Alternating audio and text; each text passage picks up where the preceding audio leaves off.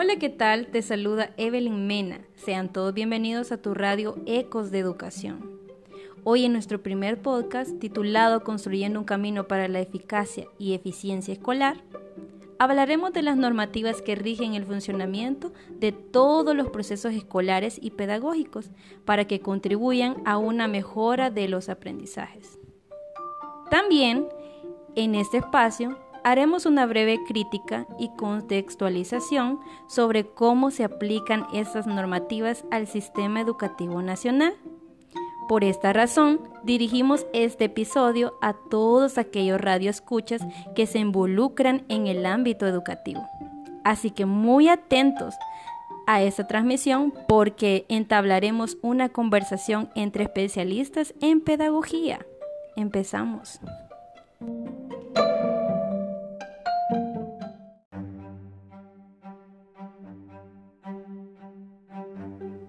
Buen maestro puede crear esperanza, encender la imaginación e inspirar amor por el aprendizaje. Brad Henry. Inspiramos amor por el aprendizaje cuando hacemos las cosas con eficiencia y eficacia dentro de la institución escolar. Como pedagogos expertos, esta noche queremos partir de diferentes puntos importantes. Me siento orgullosa de poder compartir un poco de lo que sé.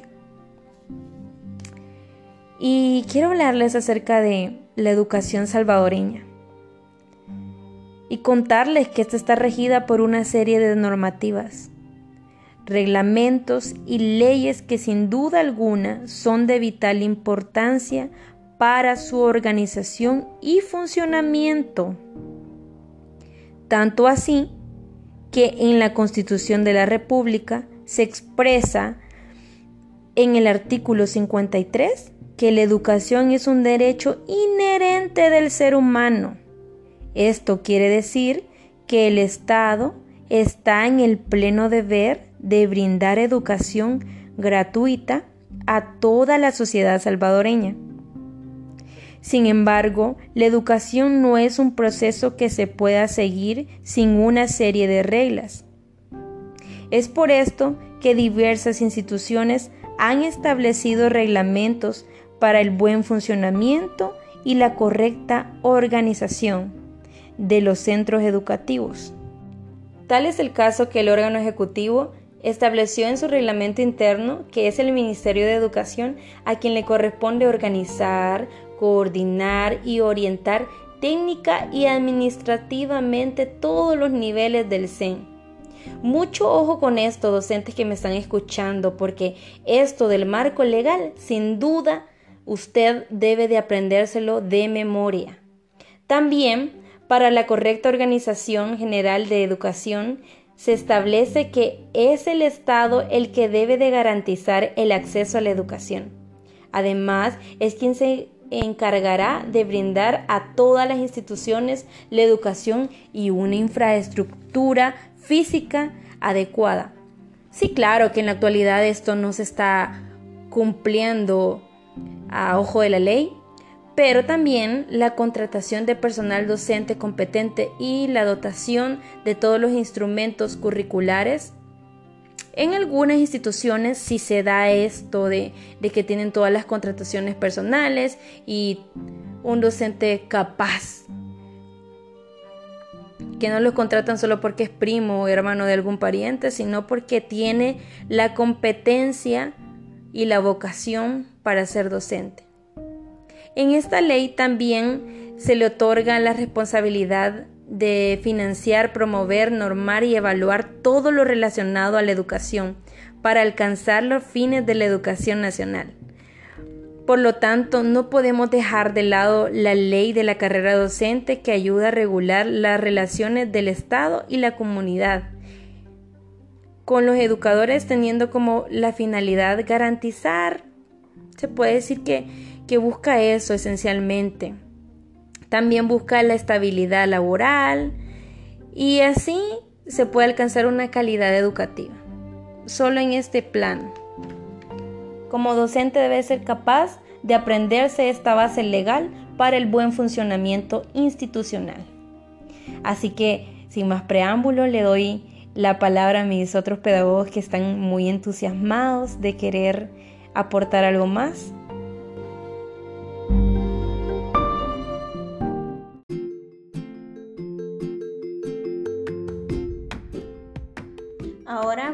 La normativa de gestión institucional en el que tenemos el planteamiento del centro educativo.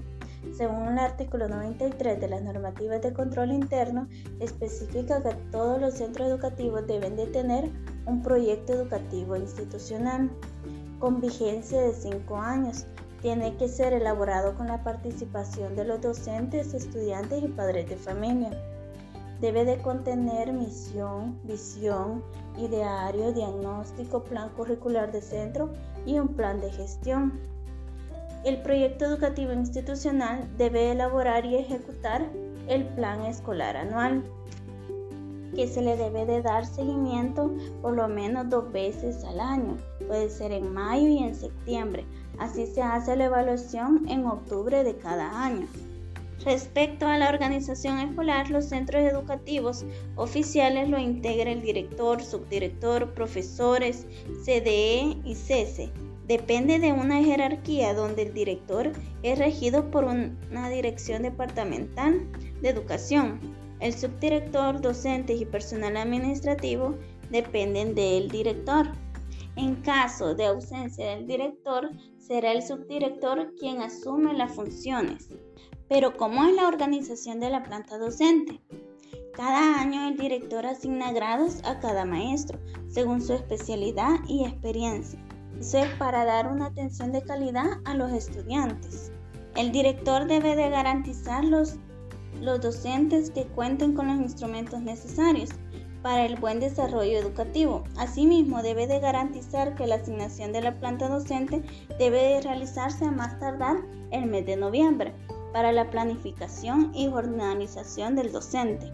Seguimos con la organización estudiantil, que se organizará por medio de consejos de alumnos y el gobierno estudiantil.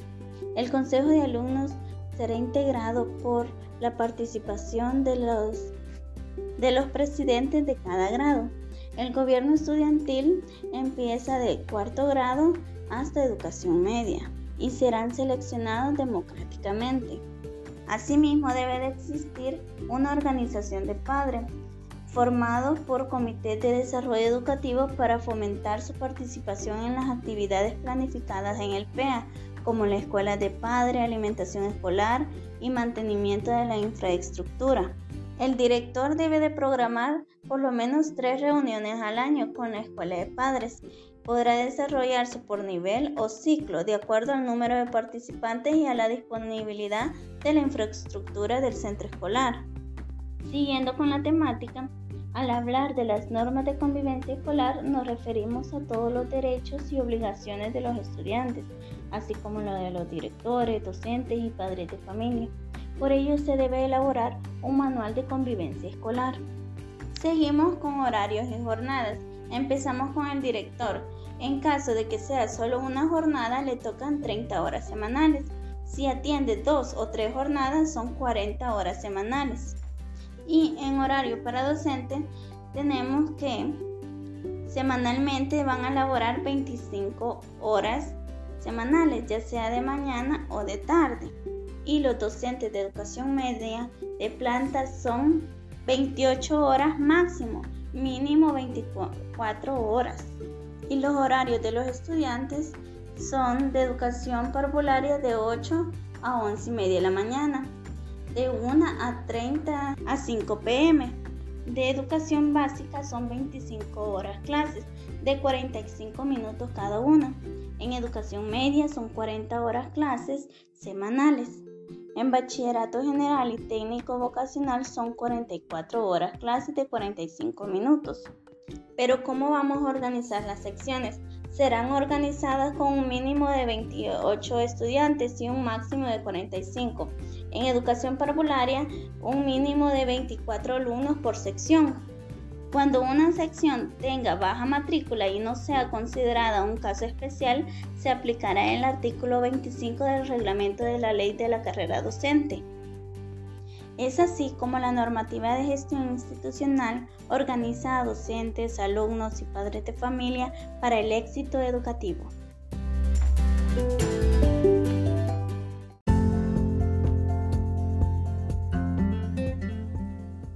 Buenas noches, mi nombre es Andrea Menéndez y es un gusto hablar acerca de la admisión y la permanencia de los estudiantes en los centros educativos. Todos tienen el derecho a permanecer a un centro educativo, sin excluir por condiciones religiosas, social, política. También se toman en cuenta a madres solteras, mujeres embarazadas y todos aquellos jóvenes en riesgo social, y sin menospreciar a niños trabajadores que también poseen el derecho a la educación. Asimismo, hablemos también de los estudiantes con capacidades especiales. Ellos tienen el derecho a matricularse en cualquier centro educativo a excepción de aquellos estudiantes a quien un especialista considere necesario que asista a una institución con educación especial. Cuando hablamos de matrícula, nos referimos en todos los procesos académicos sobre los datos del estudiante y estos deben estar completos. Sin embargo, se dice en centros educativos que si el papeleo está incompleto no se podrán matricular pero la ley establece que todo proceso académico incompleto se le debe de dar continuidad y admitir a los alumnos con el debido proceso. Podemos mencionar a los alumnos que tienen carta de indisciplina dentro del centro escolar o fuera de este. Estos también deben ser admitidos sin negarles el derecho a la matrícula. Recordemos que todo proceso de matrícula es gratuito cuando hablamos de educación pública. Y si hablamos de la admisión de los alumnos de parvularia, encontramos criterios pedagógicos en donde se toma en cuenta la habilidad de la comunicación, la habilidad de lectoescritura y el dominio de ubicación, espacio y tiempo. Dejando en claro el proceso de admisión en el centro escolar, hablemos de la escuela en sí y me refiero a los espacios escolares que todo centro educativo debe poseer. Para que un centro educativo funcione debe contar con aulas, sanitarios, zonas de recreo adecuadas a nivel educativo. Las aulas deben contar con ventilación, iluminación, mobiliario, equipo organizado con base a la metodología. Es indispensable en educación media poseer biblioteca, aula de informática y laboratorio de ciencias. Cuando hablo de este punto parece que serían aulas de ensueño, que los centros educativos públicos cuenten con todo el equipo e infraestructura adecuada, pero sabemos que la realidad de nuestro sistema educativo es otro. Cuando se menciona que los centros educativos cuenten con accesos específicos para personas con discapacidad, sabemos que no todos cuentan con ello. Pero esto me hace recordar cuando ejercí mi práctica docente en el Centro Educativo Tomás Medina.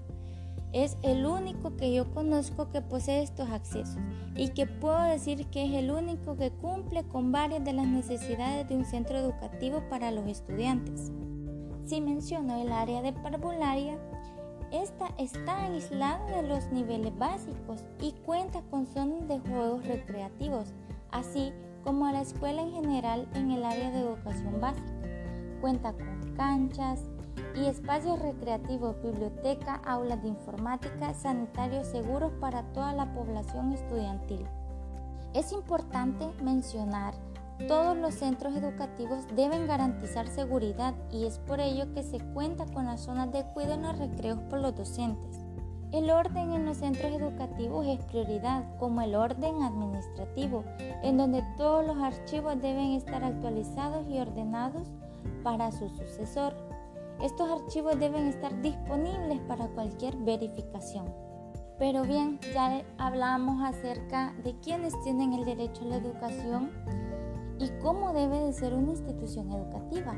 Pero quiero que conozcan un poco sobre las normas de gestión pedagógica, que cuenta con el planteamiento didáctico, que debe ser orientado con base a lo establecido en los programas de estudio y que las planificaciones deban incluir estrategias de educación inclusiva que respondan a las necesidades de los alumnos. Así que si desean construir un buen camino en la docencia, es importante conocer las normativas que orientan nuestro trabajo docente. Ha sido un placer haber compartido con ustedes y sigamos escuchando un poco más acerca de estas normativas.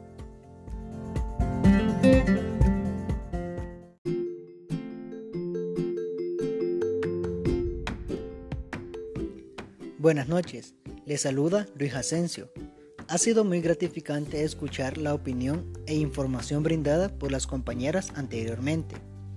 En esta ocasión, yo continuaré con las normas de gestión pedagógica en donde es necesario mencionar el cumplimiento de los planes de estudio, que es aquí donde todo docente organiza de manera efectiva los contenidos y actividades a desarrollar en el año escolar.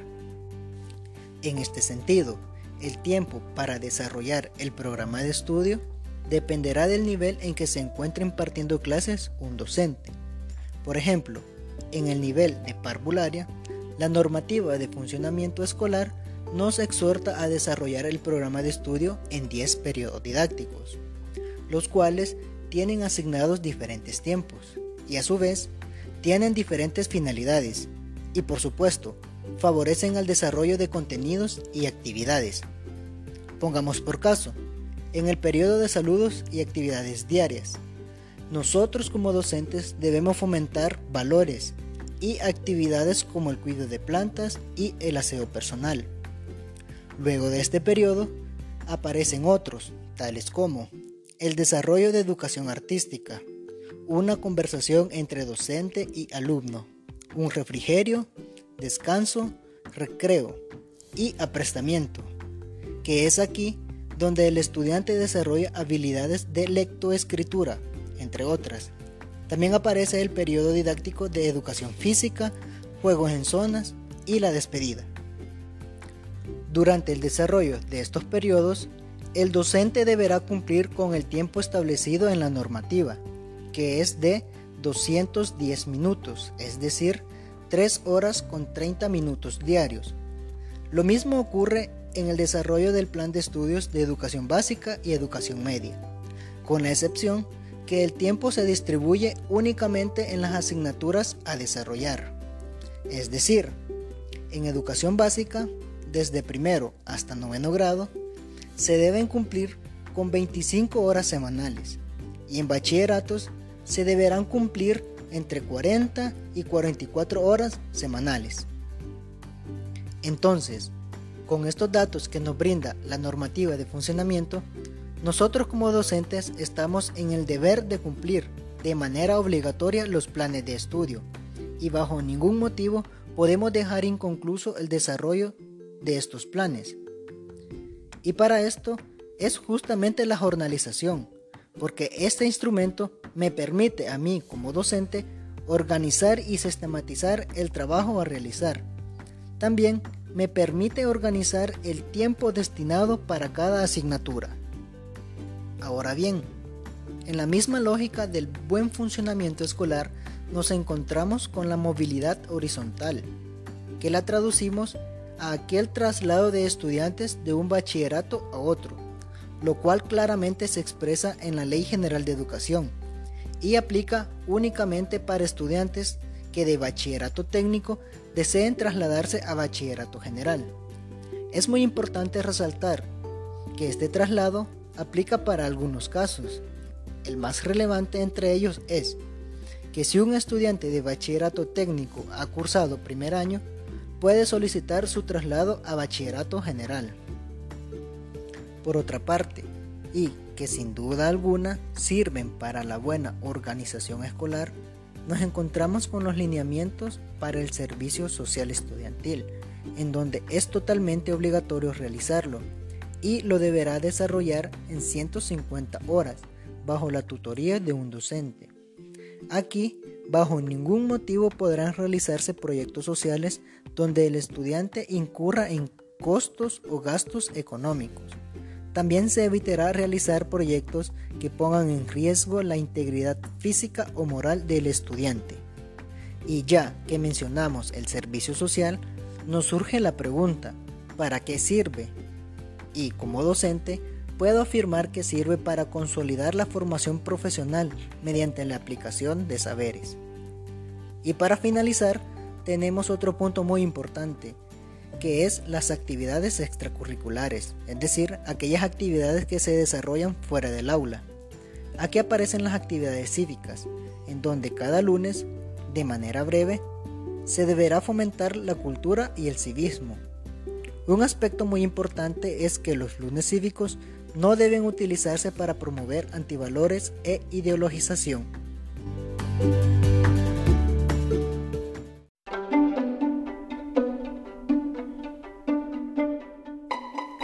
Nos encanta tener razón, pero aprendemos más cuando cometemos errores. Dylan William.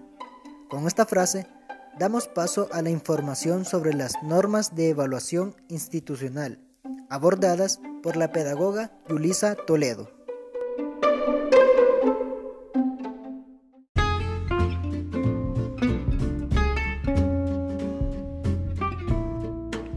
Cuando hablamos de la evaluación en los aprendizajes, debemos basarnos en un documento emitido por el Ministerio de Educación, el cual se denomina Evaluación al Servicio del Aprendizaje.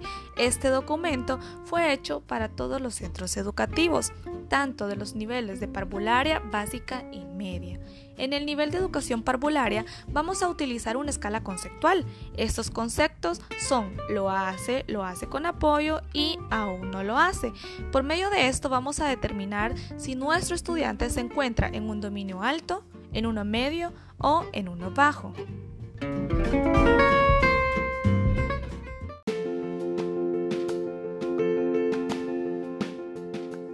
En el nivel de la educación parvularia, la promoción es continua y ningún estudiante puede quedar reprobado.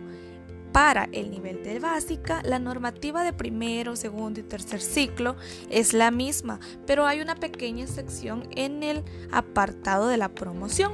Y acá nosotros debemos valorar los aprendizajes logrados por los estudiantes. Esto lo vamos a hacer por medio de una evaluación diagnóstica, formativa y también la sumativa aquella evaluación diagnóstica nosotros debemos hacerla en la primera semana del año lectivo.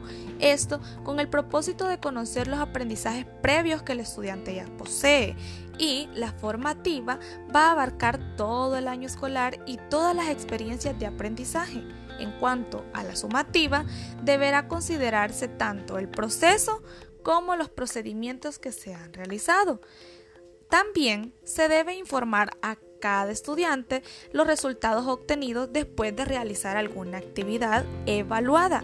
Esto con el propósito que supere las dificultades en los aprendizajes y si hay algo que hizo mal, pues que tenga una oportunidad para poder mejorarla.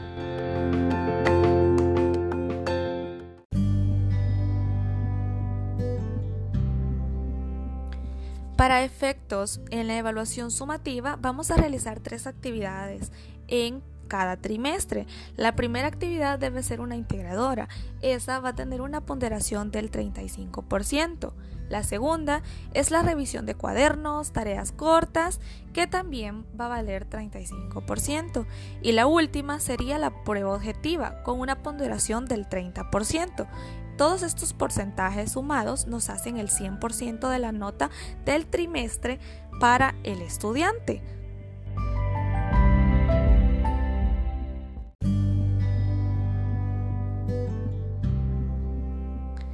Se utilizará la escala del 1 al 10, esto para valorar lo obtenido en los indicadores de logro trimestrales de las diferentes materias. La escala conceptual de excelente, muy bueno y bueno la vamos a utilizar para registrar aquellos avances en la conducta de nuestros estudiantes. Para reprobar a un estudiante de primer ciclo debe suponer un caso extraordinario y así poder tomar esa decisión. Para segundo ciclo de educación básica, la calificación mínima que requiere para ser promovido al grado inmediato superior es de 5.0 en su promedio final. Si en dado caso el alumno no logra esta calificación, él tendrá derecho a un proceso de recuperación. En tercer ciclo, la nota mínima para ser promovido también es de 5.0, pero deben cumplir ciertos requisitos. En educación media, la nota mínima para aprobar una materia es de 6.0, pero si un alumno tiene 5.5, se le va a aproximar a 6. Cabe destacar que el estudiante siempre tendrá un periodo de recuperación. Al final del año electivo, la institución debe organizar una clausura, esto para celebrar aquellos logros obtenidos durante el año escolar y así seguir motivando a los estudiantes.